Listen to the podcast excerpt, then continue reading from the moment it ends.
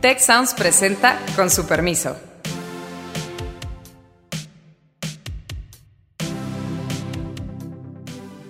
Con su permiso, soy Beata Boina y hoy vamos a hablar sobre las elecciones presidenciales en los Estados Unidos. A mí me preocupa, francamente, que después de cuatro años del gobierno de Trump y el último año de desastre, existe esa gran parte de la población que sigue apoyando a este presidente. No hay autoridad electoral autónoma, no hay ni siquiera una autoridad electoral nacional. Lo terrible para mí es ver a Estados Unidos atascado en unas instituciones pues, que no sirven para las complejidades de este siglo. Si llega Biden, el gobierno actual del presidente López Obrador no se va a salvar de un viraje en muchos temas bien importantes. Estamos justo después de la jornada electoral en los Estados Unidos, después de una larga noche de recuento de votos y aunque aún no tenemos los resultados, ya está claro que a Trump no le fue tan mal como se esperaba, ni a los demócratas les fue tan bien como pues se prognosticaba. Aún no sabemos quién va a ser el presidente, faltan algunos estados, seis, siete estados para finalizar el conteo, pero podríamos decir que ya se sabe que Trump no fue repudiado por el desastre sanitario económico eh, de este año en los Estados Unidos y de alguna forma casi ganó el plebiscito de una gran parte de los ciudadanos estadounidenses. 65 eh, millones hasta ahora eh, votaron, apoyaron su gestión, eh, a pesar de, como digo, esa crisis sanitaria y económica que está viviendo, eh, están viviendo en los Estados Unidos. Me acompañan para hablar sobre este tema Carlos Elizondo, Héctor Villarreal y Alejandro Poiré. ¿Cuál es su lectura de esa jornada electoral? Nos queda mucho por ver, pero no cabe duda que ya hay algunas primeras reflexiones, lecciones eh, que se pueden compartir.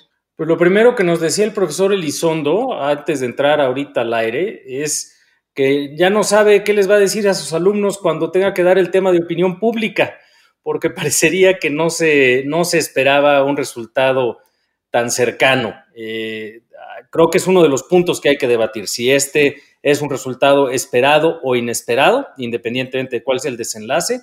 El otro punto que me parece muy importante a discutir es los escenarios justamente de desenlace, todo lo que falta en términos de cuentos, recuentos. Probablemente para cuando usted escuche este segmento ya tendremos más información, pero desde luego que intervendrán las cortes. Y un tercer escenario, y es un punto que a mí me gustaría que quedara perfectamente claro, es la porquería de sistema electoral que tiene los Estados Unidos, en términos de cómo se agregan los votos y lo injusto que es, pero además quién junta los votos, quién mide las elecciones, cómo intervienen las autoridades eh, electorales eh, que son de gobierno a nivel local y cómo eso pone en riesgo eh, pues no solamente la democracia y los derechos de las personas, incluso la estabilidad política de un país tan grande, tan complejo y tan poderoso.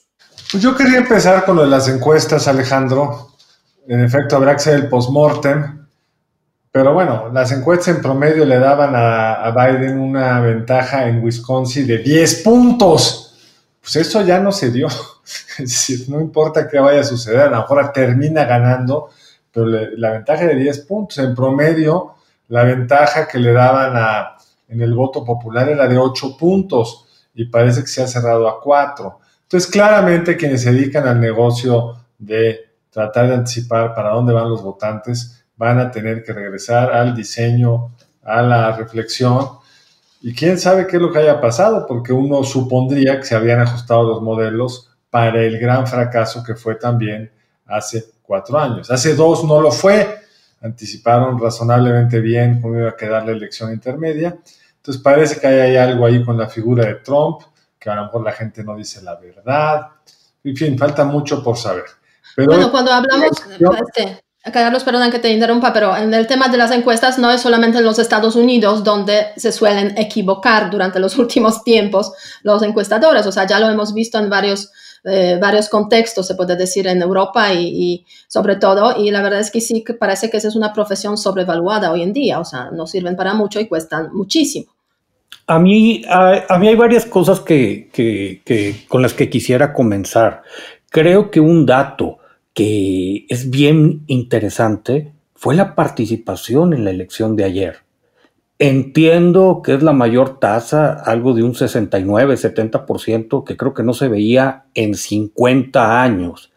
También había este tufo diciendo, ¿sabes qué? La gente desesperanzada ya no cree en la democracia y vamos a ver tasas de participación a la baja. Creo que esto lo quisiera resaltar.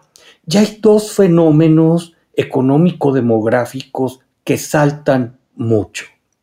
Si los demócratas creían que iban a recuperar estos estados del norte eh, en la parte central de Estados Unidos con facilidad, pues pareciera que ahí el Partido Republicano está bastante, bastante, bastante robusto. Yo no sé hasta dónde los movimientos de tierra de comunidades, eh, los, movimientos en tierra de comunidades más pequeñas jugaron un rol muy importante, pero pero pues las votaciones ahí están. Y sí hay un contraste con lo que está ocurriendo en el suroeste de Estados Unidos, que pareciera que se empieza a consolidar de manera demócrata muy fuerte.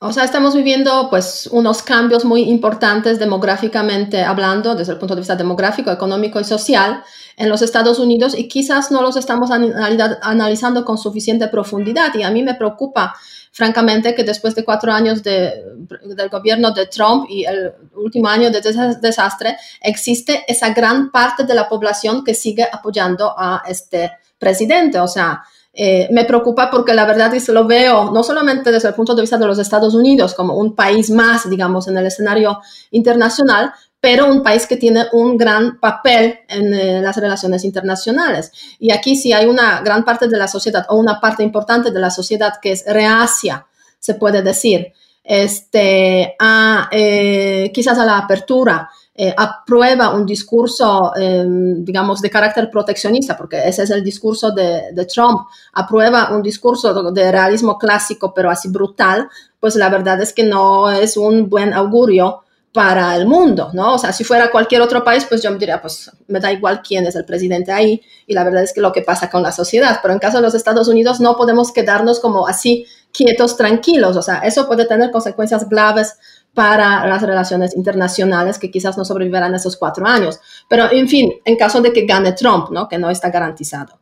Pero, pero sí, o sea, los escenarios, ¿no? O sea, el tema de los escenarios que tú mencionaste, Alejandro, yo creo que es un tema eh, clave en esos días, a ver qué puede pasar. A ver, eh, déjame nada más un comentario sobre la parte del pronóstico, que creo que es muy importante. Eh, y me gustaría ahí, porque quizá no, le dejamos a Carlos terminar su argumento, pero sí está pasando algo muy raro. Es decir, en 2016 estaba muy claro que en particular los estados del Midwest estadounidense, Michigan, Indiana, Ohio, eh, también Pensilvania, Wisconsin, estaban mal medidos.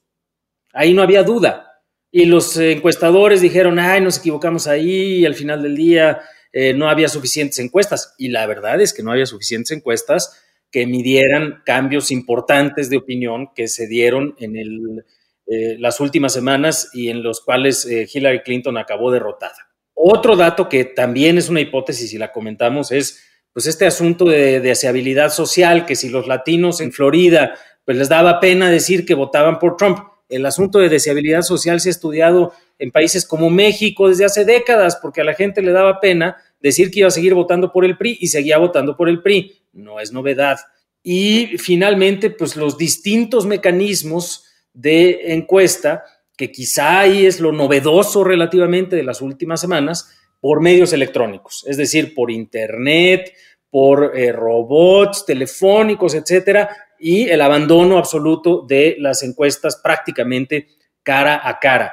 Es decir, sigue habiendo preguntas metodológicas, pero con todo respeto para la industria, no son preguntas nuevas, ni son preguntas que les debiera de sorprender a esta industria de eh, encuestadores que, como bien decías, Beata, pues salen bien caros y presumen una gran precisión, y pues tienes razón, Carlos, no, no, no fue tan bueno el efecto. Digo, independientemente del desastre todavía que viene eh, en ver ahora, eh, hay que predecir el resultado en los juzgados, que tampoco está sencillo, ¿no? Ahora, en efecto, digamos, el Economist llegó a decir que la probabilidad de que ganara Biden era del 95%. sea, toda la imagen que estaban generando buena parte de estos que se dedicaron a hacer pronósticos era de una cómoda ventaja para Biden. Pero yo creo que ese postmortem viene después. El otro tema es el que tú dices, Alejandro. Yo creo que eh, Lorenzo Corda debería estar pensando en salir a Estados Unidos. No les vendría mal toda la tecnología que hemos desarrollado en México, que en el fondo no es una tecnología muy complicada desde el punto de vista organizacional que tiene que tener el INE.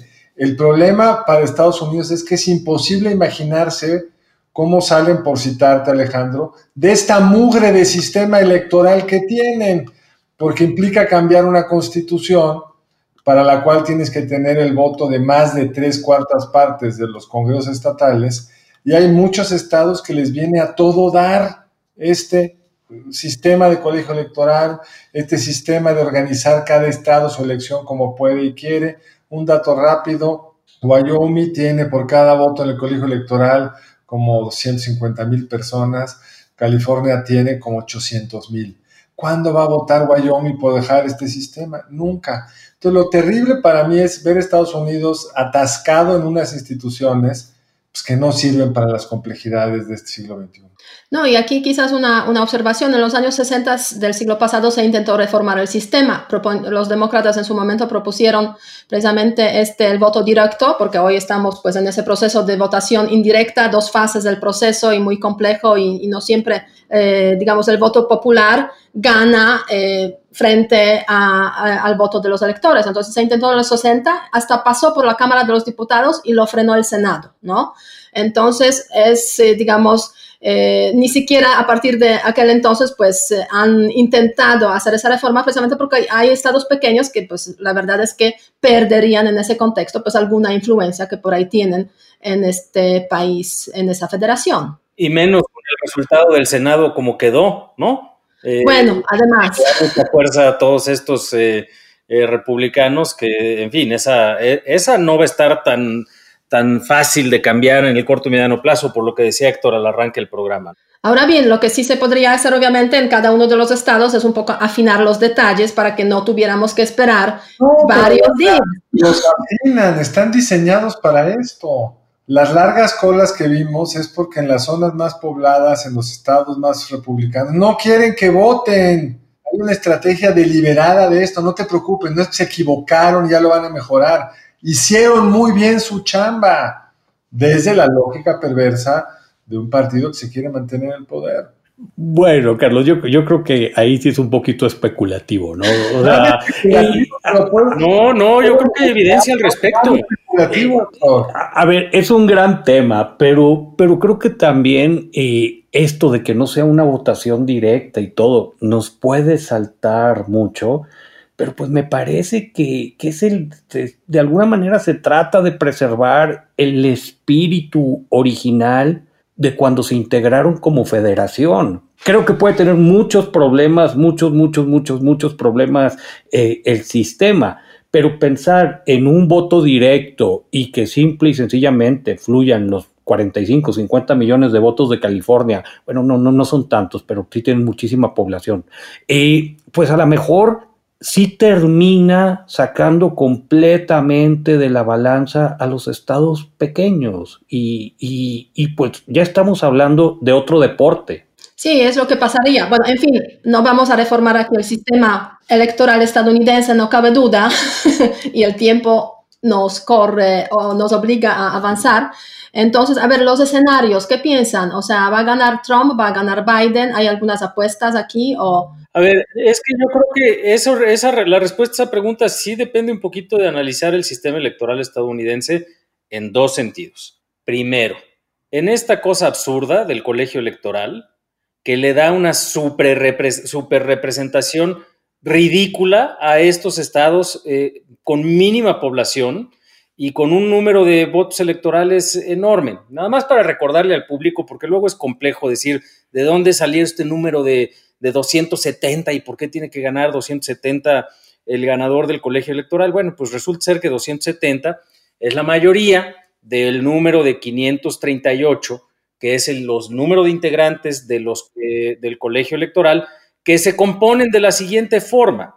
se les da a cada entidad de los Estados Unidos eh, el número de congresistas que tienen, más dos, eh, que es el número de senadores que aportan. Entonces, por ejemplo, pues California tiene 55 votos electorales, pero Dakota del Norte tiene tres, y Montana tiene tres, y Wyoming otros tres, y South Dakota otros tres, y así se van sumando. Y otro estadito chiquitito como Maine tiene cuatro. Ahora, eh, entonces ahí hay un primer reto, que si nos preocupara este asunto del número de votos electorales, hay otras formas de resolverlo, por ejemplo, haciendo los sistemas semiproporcionales, como ya se hace en Nebraska y en Maine, en el cual no es un sistema de que el ganador se lleva a todos. Pero resulta ser, por ejemplo, que un estado como, como Pensilvania, que es de los que está ahorita en juego, eh, pues igual y Trump gana por unos seis o siete puntos al final del día. Pero se va a llevar 20 votos electorales, el total de los votos electorales.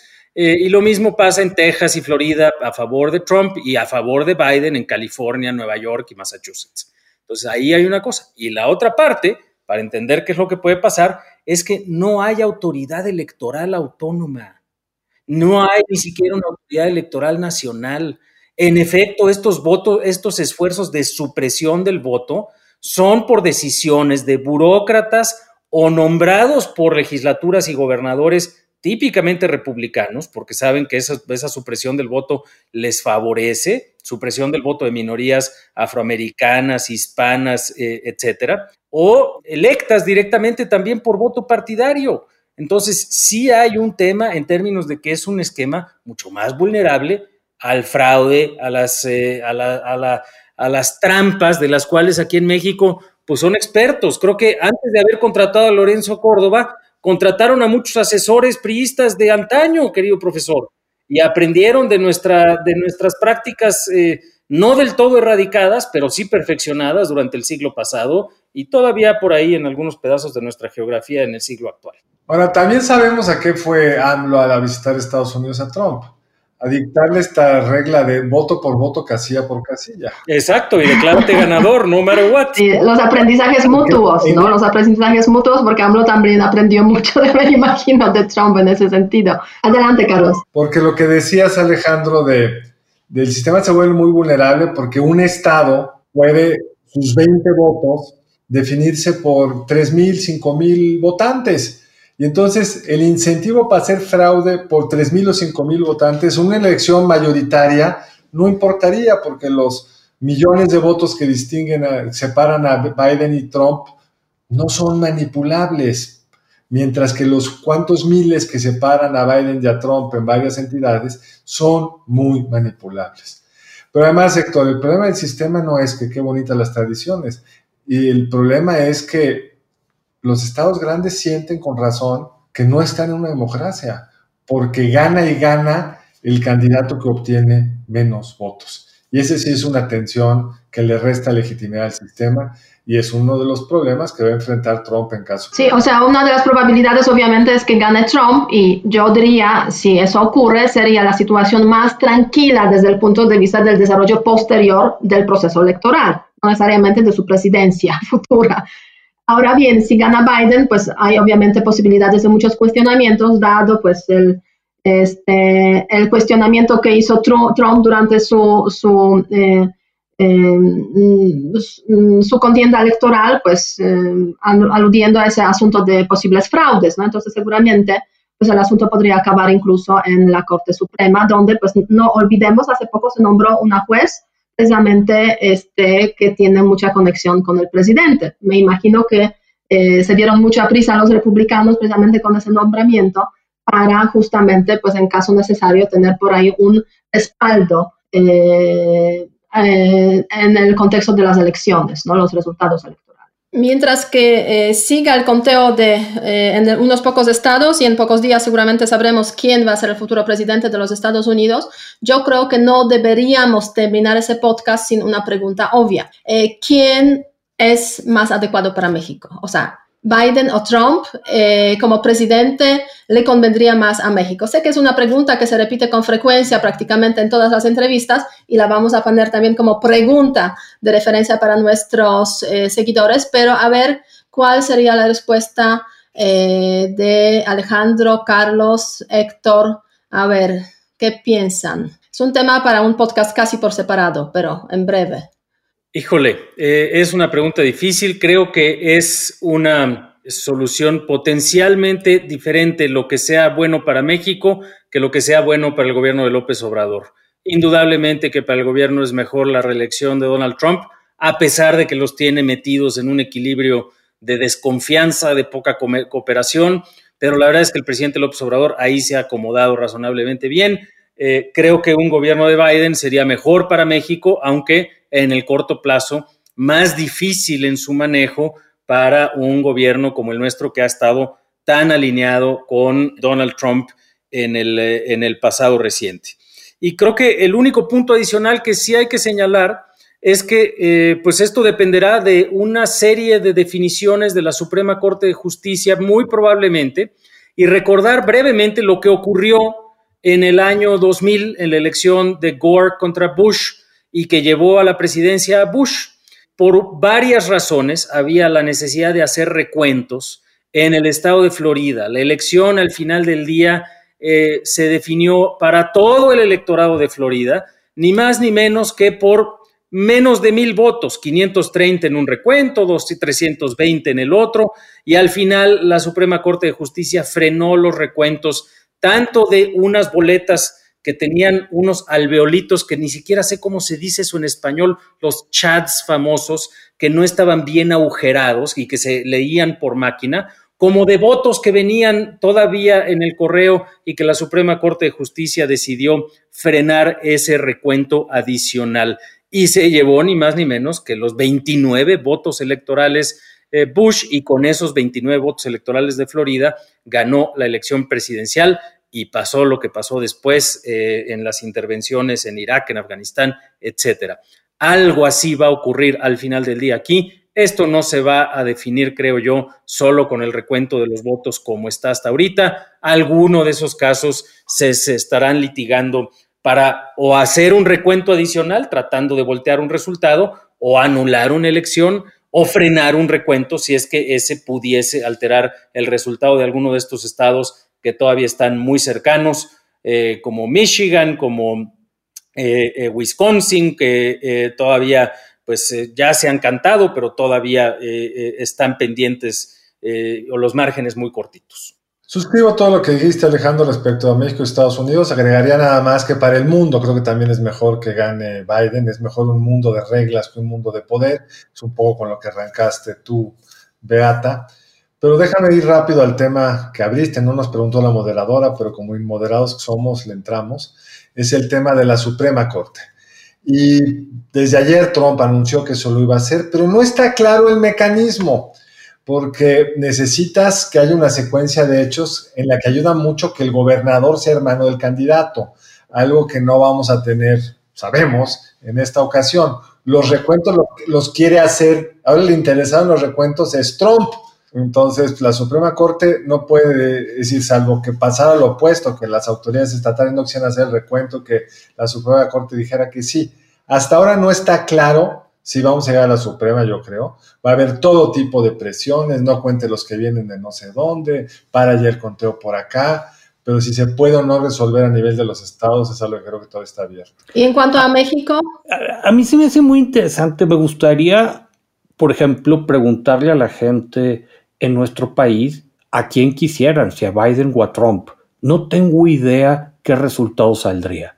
Lo que sí me parece, Beata, y va muy alineado a lo que, a lo que decía Alejandro, creo que si llega Biden, el gobierno actual del presidente López Obrador no se va a salvar de un viraje en muchos temas bien importantes. Energético es muy obvio, pero yo creo que sí habría una serie de políticas públicas afectadas directamente, en mi opinión, para bien. Sí, en ese sentido, pues yo la verdad es que comparto que si eh, ganarían los demócratas, pues obviamente habría un monitoreo más fuerte desde el exterior en cuanto a los temas, digamos, de la democracia, Estado de Derecho, instituciones en México.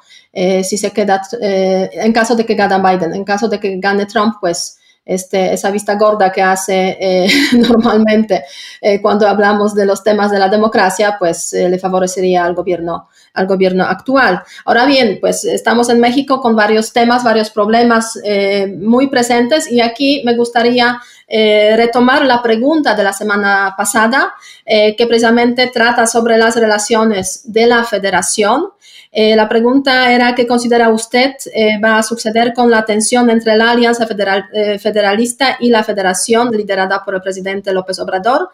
72%, casi 73% de nuestros seguidores consideran que esa tensión va a escalar en el futuro 20% eh, que va a disminuir y eh, no lo sabe casi 7%. Eh, entonces, en algún momento regresaremos a ese tema, no cabe ninguna duda, porque es un tema que frente al año 2021, pues se va a hacer patente, mientras que aquí recordaré la pregunta para esta semana en relación con el tema de las elecciones en los Estados Unidos, quién le conviene más a México. Como futuro presidente de los Estados Unidos, Biden a Trump, ya saben cuáles son las opiniones de, este, de Alejandro, de Carlos, de Héctor, a ver qué piensan nuestros seguidores sobre este tema. Seguimos viendo eh, el desarrollo de la situación en los Estados Unidos. Quizás incluso vamos a tener más podcasts sobre esta, este tema porque parece que es un tema que al menos hasta 20 de enero, que es la fecha de la, del juramento del presidente de los Estados Unidos, va a estar muy presente en la agenda nacional estadounidense y obviamente internacional. Pues para esta ocasión y a partir de este momento le damos la bienvenida a Luz María Ávila González, quien es la directora de Relaciones Institucionales y Vinculación de la Escuela de Ciencias Sociales y Gobierno acá en el TEC, y quien a partir de este episodio de Con su permiso se eh, estrena como productora del programa y seguramente verán su impacto en esta transmisión a partir de ahora. Muchas gracias, Luz María, bienvenida. Gracias, Alejandro. Un gusto formar parte de, eh, este espacio y, veamos, veamos qué viene, pero seguro lo mejor y, son un gran equipo. Muchas gracias por incorporarme también. Con eso, pues, con su permiso, nos despedimos. Cuídense mucho, escúchenos y hasta la próxima semana. Si quieres conocer más sobre el comercio y los negocios, te invitamos a escuchar Territorio Negocios, el podcast en el que hablamos sobre las nuevas tendencias de innovación, emprendimiento, finanzas y liderazgo en México y en el mundo. Escúchalo en Spotify, Apple Podcast y Google Podcast. Muchas gracias al equipo del Tecnológico de Monterrey y de Tech Sounds. Productor ejecutivo de Tech Sounds, Miguel Mejía. Productora de Con su permiso, Alejandra Molina y postproducción, Max Pérez. Les invitamos a escuchar el siguiente episodio de Con su permiso y el resto de programas de Tech Sounds en los canales de su preferencia.